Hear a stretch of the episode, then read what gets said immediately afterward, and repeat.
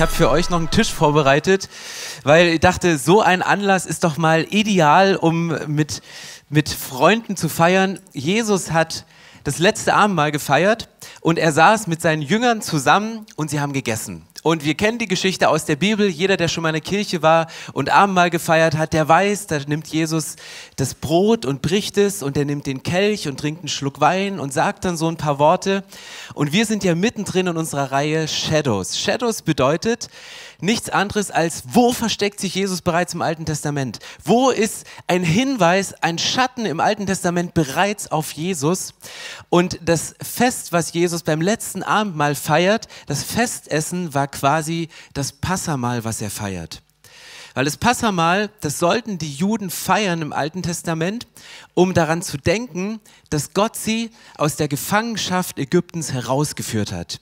Die Israeliten, die waren unter ägyptischer Gefangenschaft und da gab es eine Geschichte auf und ab, die in dem Passafast zelebriert wird. Und diese Tradition, es jedes Jahr zu feiern, war notwendig, damit sie sich immer wieder daran erinnern können. Und deswegen, es gibt Traditionen, die wir feiern. Weihnachten ist eine super Tradition, die wir feiern, Geburt von Jesus.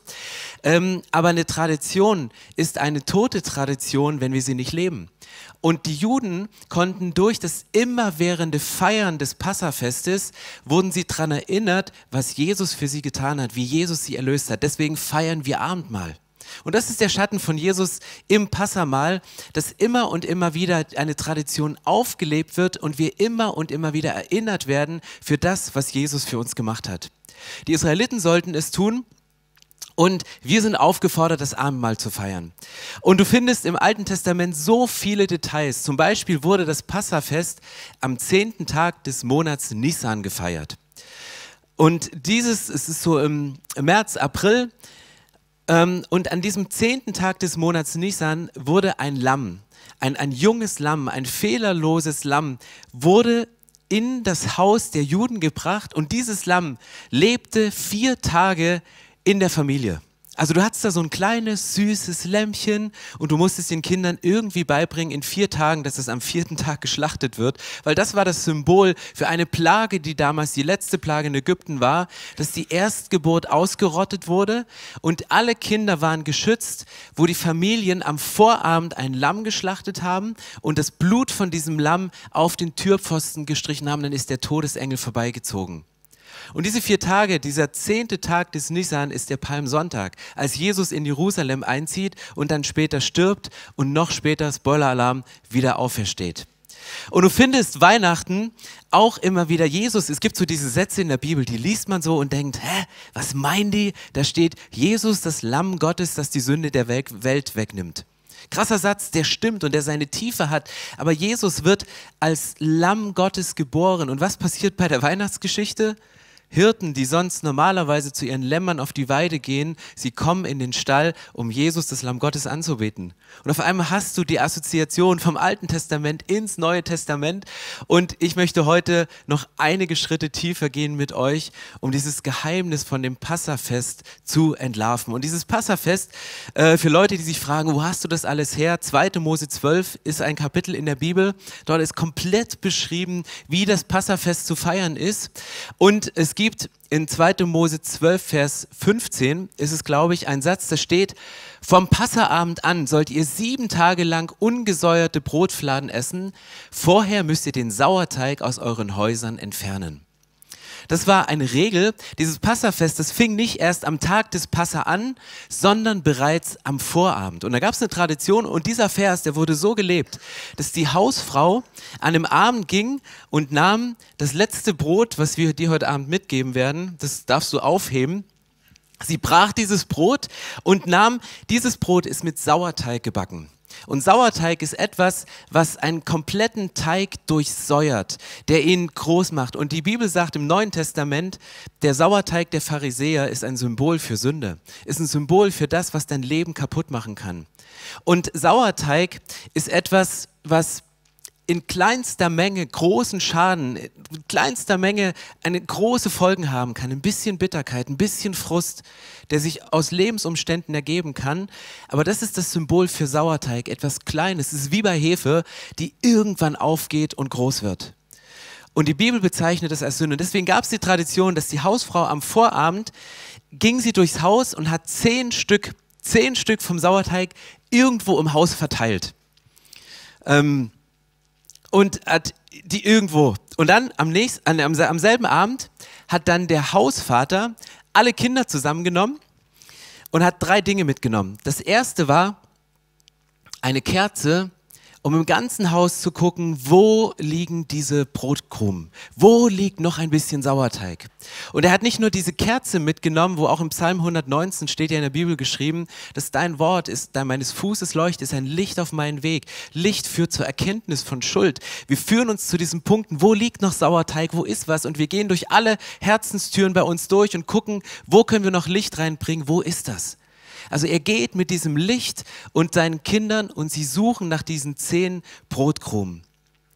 Dann nimmt er einen Holzlöffel mit und eine Feder. Ein Holzlöffel und eine Feder. Und jedes Mal, wenn sie einen Brotkrum finden, knien sie sich hin, legen den Holzlöffel neben diesem Brotkrum und, und mit der Feder tun sie diesen Brotkrum, dieses Stückchen Sauerteig auf den Holzlöffel. Und wenn alle zehn von diesen Brotkrumen auf dem Holzlöffel drauf sind, nimmt er ein Tuch, nimmt er ein Tuch, legt es über diesen Holzlöffel und geht mit diesem Tuch, mit der Sünde, mit dem Sauerteig, geht er vors Haus und verbrennt die komplette Schuld. Und was sagt die Bibel im Neuen Testament, wo unsere Schuld landet? Sie landet am Holz am Kreuz. Dein und meine Schuld, der Sauerteig, der dein Leben kaputt macht, der liegt am Kreuz. Da, wo es hingehört und die einzige Stelle, die in der Lage ist, den Sauerteig deines Lebens, die Sachen, die dein Leben kaputt macht, zu eliminieren und ins Jenseits zu befördern. Und an die tiefste Stelle des Meeres, so wie es Jesus sagt. Und das war die Vorabend, am Vorabend des Passamals, des sogenannten Sederfestes, was die Juden feierten. Und am nächsten Tag ging es dann richtig zur Sache. Da wurde gefeiert, ein Tisch, eine weiße Tischdecke, frisch gebügelt, die war da, mit ganz, ganz vielen verschiedenen Zutaten. Und dann gab es die Tradition, dass sie vier verschiedene Kelche, vier verschiedene Kelche mit Wein füllten. Man nahm den ersten Kelch und der erste Kelch, das ist der Kelch der Heiligung. Man füllte etwas rein, symbolisch Kelch der Heilung. Ihr dürft euch auch was nehmen, wenn nicht, dass ihr auf dem Trockenen sitzen bleibt. Ne? Äh, ist Traumsaft, keine Angst. Ähm, oder Kelch der Reinigung. Was bedeutet es, Kelch der Heiligung? Heiligung bedeutet, man nahm den ersten Kelch und dann hat man sich gereinigt. Man hat die Finger in einen großen Topf, der mit Wasser gefüllt war, hat sie gereinigt, hat ein Handtuch genommen hat die Hände wieder trocken gemacht, um sich wirklich zu reinigen. Auch das könnt ihr machen. Ich habe jetzt kein Desinfektionsspray, aber ich glaube, das ist gut. Das Symbol der Reinigung und Heiligung. Und das ist für mich gehört beides zusammen. Was ist Heiligung? Wenn du Heiligung, das Wort ernst nimmst, das bedeutet übersetzt nichts anderes als etwas auszusondern, etwas herauszunehmen und für einen besonderen Zweck zu nehmen. Wie das Geschirr, was du nur zu Weihnachten rausholst, weil es von deiner Urgroßmutter geerbt ist und nichts davon kaputt gehen darf. Und wenn etwas herausgesondert ist, dann ist es für einen bestimmten Zweck bereitgestellt. Es gab heilige Gegenstände, die nur im Tempel verwendet werden durften. Es gibt heilige Momente im Leben, die nur zwischen Gott und dir stattfinden. Und das ist, ist Heiligung, etwas rausnehmen für einen ganz bestimmten Zweck. Und beim Passamal wusch man sich die Finger und als Jesus beim letzten Abendmahl mit seinen Jüngern das Passafest feierte, was macht Jesus? Er wäscht nicht nur die Hände, sondern er wäscht auch seinen Jüngern die Füße. Er wäscht ihnen die Füße und gibt uns den Auftrag und sagt, das ist euer Job, euch gegenseitig zu dienen. The fragrance of heaven, den Duft des Himmels oder den, den, den Duft der Füße zu vertreiben mit dem Duft des Himmels, in dem Jesus reinkommt in Situationen. Und das passiert in dem Moment der Reinigung und der Heiligung. Und dann nahm man in dieser ersten Phase, nahm man ähm, Petersilie, und es war sozusagen die Vorspeise. Und man nahm diese Petersilie, ihr könnt die probieren, ihr könnt alles, fast alles aufessen, tunkte sie, so wie das Andi jetzt macht, in Salzwasser und aß ein Stück von dieser Petersilie quasi als. Schmeckt's? Aber ich habe ein bisschen mehr Salz reingemacht. Dachte, das muss man an euren Gesichtern sehen. Ja, ne? Und dann hat man diese Vorspeise gegessen und dann ging es weiter. Dann hatte man die Matzen zur Verfügung und diese Matzen, das ist Brot, was ohne Sauerteig gemacht ist. In einer nächsten Phase ohne Schuld, ohne Sünde, Sauerteig. Und man nahm, der Hausvater nahm diese drei Matzen, wo immer drei Stück übereinander liegen. Er nahm den oberste, das oberste Matzen weg und das mittlere brach er in zwei Teile.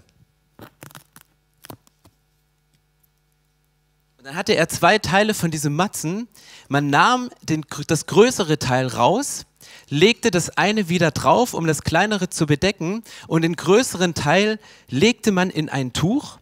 Und an dem Zeitpunkt mussten und durften alle Kinder sich die Augen zuhalten. Und dann ging der Hausvater, während die Kinder die Augen zu hatten, und suchte irgendwo im Haus nach einem Versteck und hat dieses Stück Brot, dieses Stück Matzen versteckt. Guter Zeitpunkt. Schlagzeug ist immer gut. So. Keiner gesehen, oder? Also er hat es einfach versteckt. Und die Kinder so, könnt Augen wieder aufmachen. Und das, das, das Teil war komplett weg. Und das kleinere lag hier. Und dann ging es weiter zum Kelch Nummer zwei. Kelch Nummer zwei, man füllte ihn. Und das ist der Kelch des Urteils. Der Kelch oder der Kelch des Zornes. Was passierte da an diesem Zeitpunkt? Die Juden nahmen einen Teller. Sie mussten sich erinnern an das, was in Ägypten passierte, stellten diesen Teller hin und gingen immer wieder mit einem Finger in das Glas Wein und haben einen Tropfen drauf gemacht. Einen zweiten, einen dritten und das genau zehnmal bis zehn Tropfen als Symbol für die zehn Plagen, die Frösche, die Heuschrecken, die Prusteln, die Mücken, die, die Erstgeburt, die getötet werden würde, um zehn Symbole auf dem Teller zu haben. Und du hattest auf einmal das Gefühl, dass hier Blut drauf ist. Und man las sich die Geschichte vor, was die Israeliten an Tränen erlitten haben, was sie an Leid erlitten haben, weil sie über diese zehn symbolischen Plagen nachgedacht haben. Und im Neuen Testament sitzt Jesus im Garten Gethsemane und er ist bei diesem Kelch des Urteils, der Kelch des Zorns. Jesus betet irgendwann dieses Gebet und sagt, Vater, ich bitte dich, dass dieser Kelch an mir vorübergeht. Sagt, wenn ich irgendwie rauskomme aus dieser Nummer, gib mir eine Möglichkeit, um da wegzukommen. Ich weiß nicht, ob ich das ertrage, ob ich deinen Zorn, Gott, ertrage. Und Jesus war im Garten Gethsemane und Gethsemane, das ist ein, ein Berg, wo Oliven wachsen. Und dort gab es eine Ölpresse. Und die Ölpresse zur damaligen Zeit war ein großer Trog, wo man die frisch geernteten Oliven reinmachte und sie wurden ausgepresst, indem man einen großen Stein drauflegte und die Last des Steines drückte dieses Olivenöl aus der Olivenpresse raus. Und Jesus war sich dessen bewusst, dass in wenigen Stunden die ganze Last der Menschheit, die gesamte Last der Schuld der Menschheit auf seinen Schultern ist und er zerquetscht wird von dem Bösen und da rauskommt. Und deswegen betet er zu diesem Zeitpunkt, sagte, bitte Vater, lass den Kelch des Zornes, den Kelch des Urteils, wenn es möglich ist, an mir vorübergehen und wenn nicht, dann, dann gehe ich, befolge ich deinen Willen und gebe es zum Ende durch. Das war der zweite Kelch. Dann gehen sie weiter in den dritten Kelch und das ist der Kelch der Erlösung. Er würde eingeschenkt und dann ging es zur Festzeremonie über. Ihr seht auf dem Tisch noch so viele Sachen. Petersilie ist das eine. An dem Punkt kam man hin. Der Hausvater nahm die Matzen er nahm das Brot, dankte Gott und er segnete es. Steht im Neuen Testament, was Jesus beim Abendmahl macht. Er nahm es, nahm das Oberste und das Mittlere und sie erbrach dieses Brot in kleine Stücke. Als Symbol für die ganz, ganz vielen Opferlämmer, die sterben mussten im Alten Testament, um wieder Versöhnung herzustellen zwischen Gott und Menschen. Und dann verteilte er dieses Brot und sagte, dies ist mein Leib, das ist mein Brot, nehmt es. Vielleicht kannst du das verteilen auf eure beiden Teller. Und sie hatten diese Teile des Brotes vor sich liegen. Und beim Passafest nahm man dann verschiedene Dinge, um sich zu erinnern. Das erste war sie nahmen Salz und streuten Salz, ich mach's mal für dich, ja, auf die Matzen und dann aßen sie das. Warum Salz?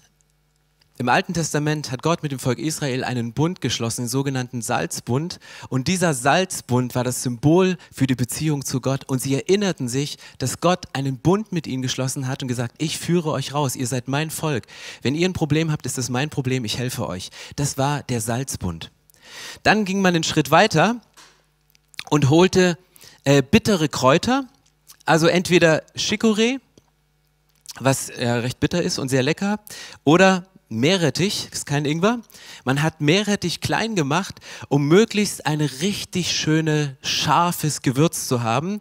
Und es ist meine Challenge an euch. Ich habe extra, extra scharf geholt. Man machte Meerrettich auf die Matzen und hat sie gegessen, bis ihnen der Schweiß auf der Stirn und die Tränen in den Augen standen. Warum? Um zu gedenken an die Leiden, die damals durch die Plagen entstanden sind. Das, was die Israeliten unter den Ägyptern erleiden mussten. Und es trieb ihnen buchstäblich die Tränen in den Augen. Komm, ihr seid tapfer, oder? Es geht doch beim Riechen, ne? Oh, Du, wir haben ja noch mehr. Montepulciano.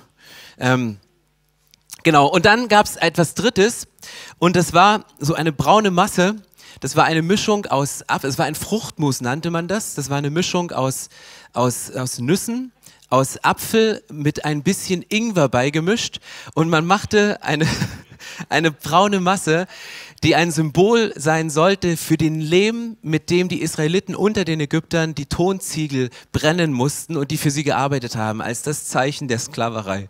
Und ich verspreche, das neutralisiert einiges. Also von daher dürft ihr jetzt das, die, die braune Creme nehmen. Du hast nicht zugehört, ist egal. Du musst, darfst heute Abend nochmal kommen. Also einfach essen. Ach so, ihr habt ja. Genau. Super. Und das war der Zeitpunkt, wo Jesus im Abendmahl mit den Jüngern sagt, dies ist mein Leib, der für euch gegossen wird, äh, das für euch gebrochen wird. Und dann geht er noch einen Schritt weiter, weil die Tradition beim Passafest war die, dass der Kelch, der dritte Kelch, der wurde, oh, alle, der wurde nicht nur ein bisschen gefüllt,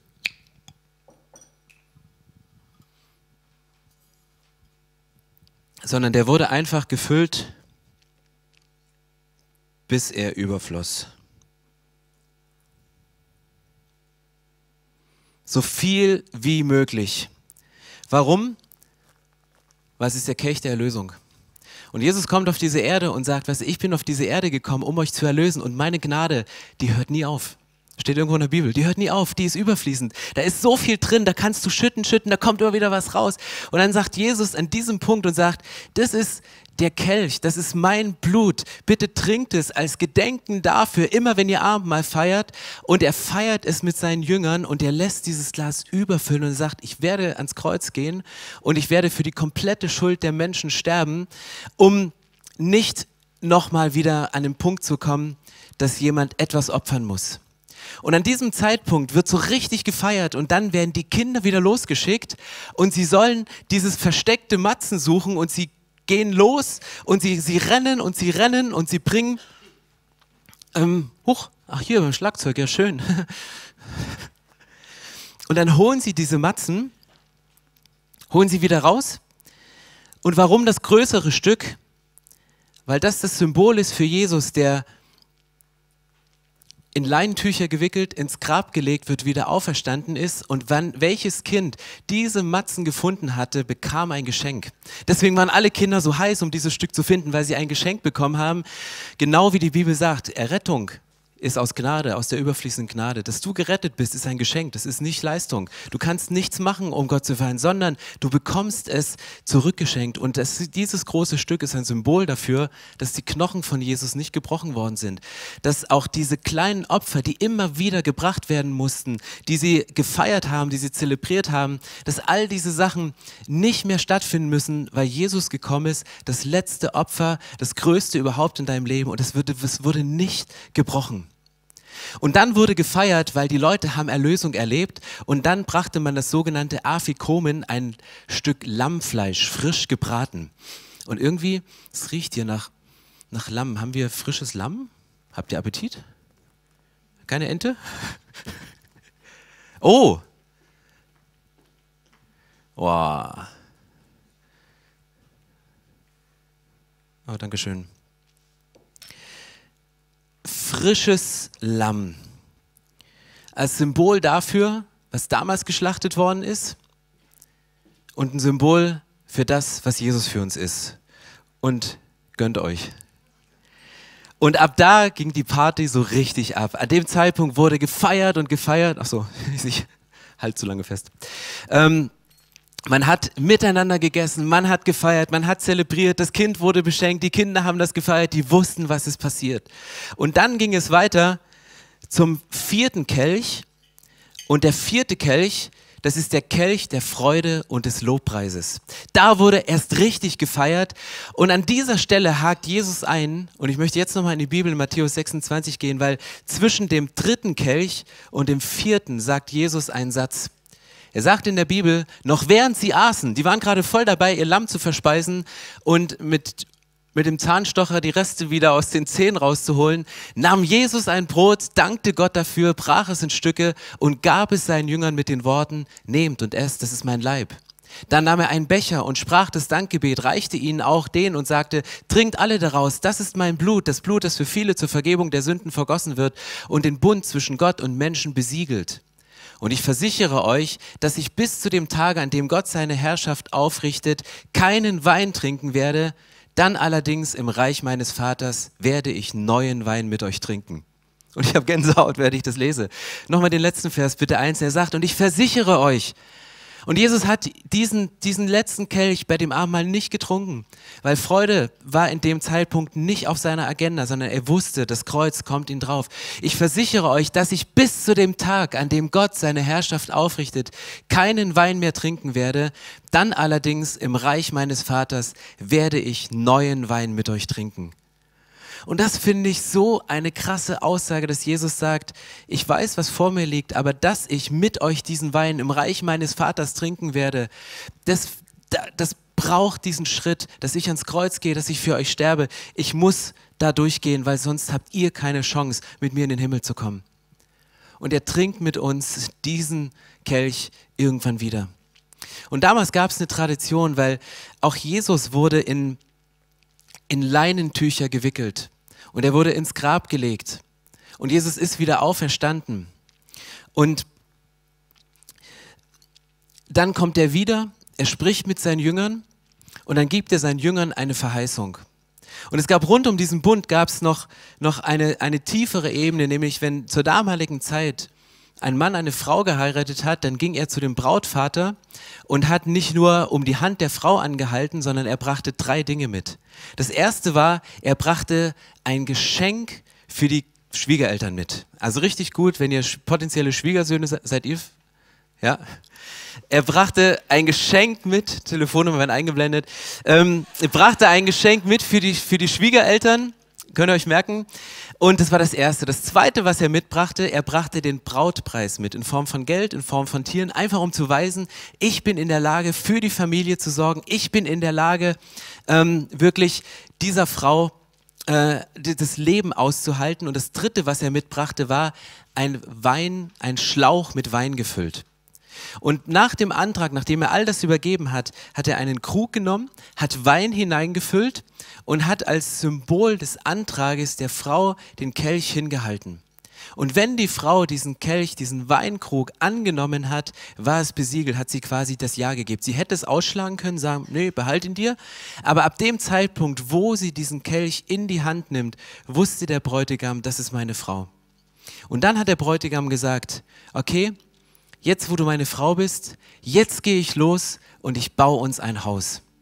Jetzt ziehe ich los, ich baue ein Haus und wenn das Haus fertig ist, komme ich wieder zurück und hol dich. Und die Frau wusste nicht, wann das ist.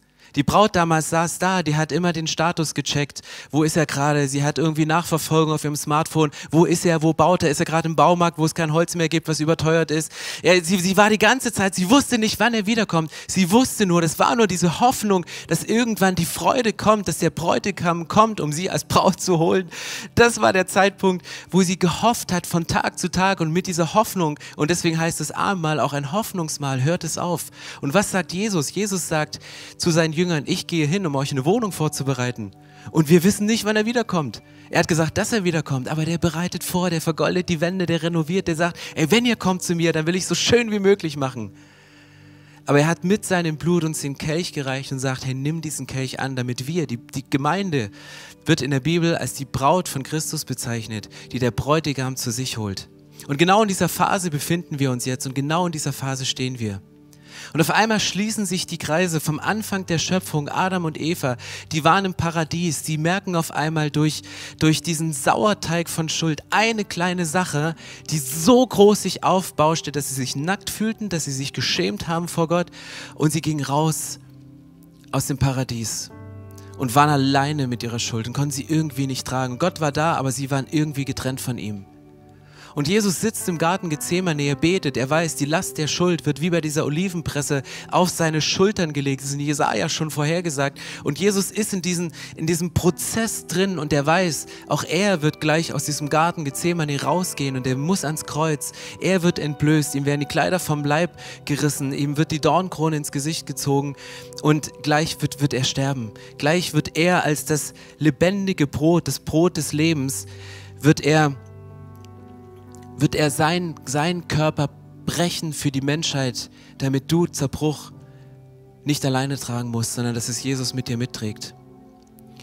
Und das ist die Botschaft, die im Alten Testament drinsteckt, die Schatten auf Jesus. Und wenn die Juden diese Tradition feiern, die ganze Zeit, dann erinnern sie sich dran, was ist damals passiert und haben sofort den Link, was hat Jesus eigentlich für uns gemacht.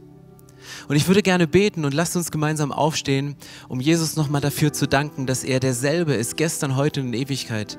Dass er uns Reminder gibt, um daran zu denken, was er für uns gemacht hat, was er gegeben hat und wo er mit uns durchgeht. Und ich weiß nicht, in welcher Situation du gerade steckst, ob du ob dir jemand bittere Kräuter gegeben hat oder ob du auf was gebissen hast, was dir die Tränen in die Augen treibt. Jesus ist dabei, er geht da durch und das sind Erinnerungsmomente. Das sind Momente, wo wir merken, wir, wir kommen an unsere Grenzen, aber Jesus sagt, hey, ich heb dich über die Grenze hinaus. Weil Jesus ist relativ gut im Grenzenbrechen. Weil der Tod ist so eine Grenze für uns Menschen, wo wir sagen, da kommt keiner dran vorbei. Aber Jesus sagt, wenn es eine Grenze zu brechen gibt, und dann nehme ich gleich die größte Grenze und ich breche dem Tod das Genick und ich werde diesen Tod aushebeln, damit wir Menschen ewig leben können. Und das sind die vier Symbole, über die wir immer sprechen, dass Jesus sagt, hey, ich habe euch geschaffen und ich liebe euch über alles. Und es passieren Sachen, dargestellt durch diese Symbole, wo wir nicht in unserer Berufung leben, sondern an Gott vorbei und ohne Gott in Richtung gehen, wo wir Dinge spüren und erleiden müssen, die nicht gut sind und die wehtun. Und dann kommt Jesus mit dem Kreuz und sagt, hey, unabhängig davon, was du getan hast, und unabhängig davon, was andere getan haben, es gibt Heilung, es gibt Vergebung. Und das passiert beim Tausch am Kreuz. Das geht daran, wenn wir uns daran erinnern, was Jesus für uns gemacht hat. Und egal wie viel es ist, es ist einfach im Überfluss da, die Gnade von Jesus. Und es gibt nichts, was er nicht weiß. Es gibt nichts, wo, wo Jesus sagt, das ist mir jetzt zu viel. Wenn es eine Sünde gegeben hätte, die Jesus nicht bekämpft hätte und besiegt hätte, wäre er nicht auferstanden, dann hätte er im Grab bleiben müssen. Deswegen, das ist die beste, dass Jesus auferstanden ist, ist die beste Garantie, dass jede unserer Schuld getilgt ist und dass sie weg ist. Und er sagt, hey, ich werde es mit euch irgendwann feiern. Vier Gläser, vier Symbole, das ist der Anker für die Ewigkeit. Und Jesus sagt, das ist der Zeitpunkt, wo ich dir voll einschenke. Ich möchte beten. Jesus, ich danke dir, dass du heute Morgen hier bist und dass du gesprochen hast. Und ich danke dir, dass du nicht nur mit Worten sprichst, sondern mit Symbolen, dass du mit Gefühlen, durch Gefühle zu uns sprichst. Und wir möchten jetzt uns in deine Hand geben, im vollen Vertrauen, dass du das stillst, was in unserer Seele, in unserem Geist noch leer ist. Und wenn wir diese Lücke spüren von einem nicht erfüllten Leben, einem Leben, was zu viel, zu schwer ist, um es zu tragen, sagst du, ich kann diese Lücke füllen und ich stelle mich neben dich, um diese Last mitzutragen. Ich danke dir, Jesus, dass es keine Schuld gibt, die du nicht vergeben kannst. Und ich danke dir, dass es keine Wunde gibt, die du nicht heilen kannst. Und ich möchte heute beides in Anspruch nehmen, indem wir ans Kreuz gehen und unsere Wunden dir bekennen und aussprechen. Da sind wir verletzt worden, da hat sich Bitterkeit eingeschlichen, da, da leiden wir unter der Last, die uns aufgebürdet worden ist, wo wir Dinge, die andere wollen, machen, obwohl wir es gar nicht wollen, wie die Ägypter, die Lehmziegel brennen mussten. Und Gott, du hast sie rausbefreit und Jesus, du hast uns rausbefreit, unter der Diktatur von anderen Menschen zu stehen, unter der Diktatur eines anderen Geistes zu stehen. Und du hast uns befreit durch dein Kreuz und dafür danke ich dir. Und ich danke dir, dass du die größte Grenze der Menschheit einfach mal krass überwunden hast und sagst, hey, Kampfansage gegen den Tod. Ich bin hinabgestiegen, ich habe den Tod besiegt, damit ihr ewig leben könnt. Der Tod ist keine Grenze mehr für euer Leben. Wie deine eigene Kraft keine Grenze mehr ist für deine Wirksamkeit. Wie deine eigene Fähigkeit keine Grenze mehr ist für die Vollmacht, die ich dir geben werde, in dem Weg, den du für mich gehst. Und ich danke dir, Jesus, für dieses Versprechen, dass du bei uns bist, dass du an unserer Seite bist und dass du mit uns über die Grenze des Todes in die Ewigkeit hineingehst. In deinem Namen, Jesus, danke ich dir dafür. Amen. So schön, dass du dich von zu Hause oder unterwegs dazugeschaltet hast, um eine unserer Predigten zu hören. Wir haben dafür gebetet, dass dein Glaube gestärkt wird, dass du neue Hoffnung bekommst und dass deine Liebe erneuert wird. Und wenn das passiert ist durch diese Predigt, dann abonnier doch den Kanal, teile ihn mit deinen Freunden und werde Teil dieser Kirche. Und wenn du sagst, darüber hinaus möchte ich diese Kirche gerne im Gebet und finanziell unterstützen, dann teilst du mit uns einen Traum. Und wir haben einen Traum, dass diese Botschaft von Gottes Liebe und von dem Glauben an ihn nicht nur hier in Berlin bleibt, sondern über die Grenzen der Stadt, über die Grenzen des Landes weit hinausgeht. Dann machst du das mit deinem Gebet, mit deiner Spende möglich. Vielen, vielen Dank, dass du Teil dieser Kirche bist und lass uns gemeinsam kooperieren, um das Reich Gottes hier in Deutschland zu bauen.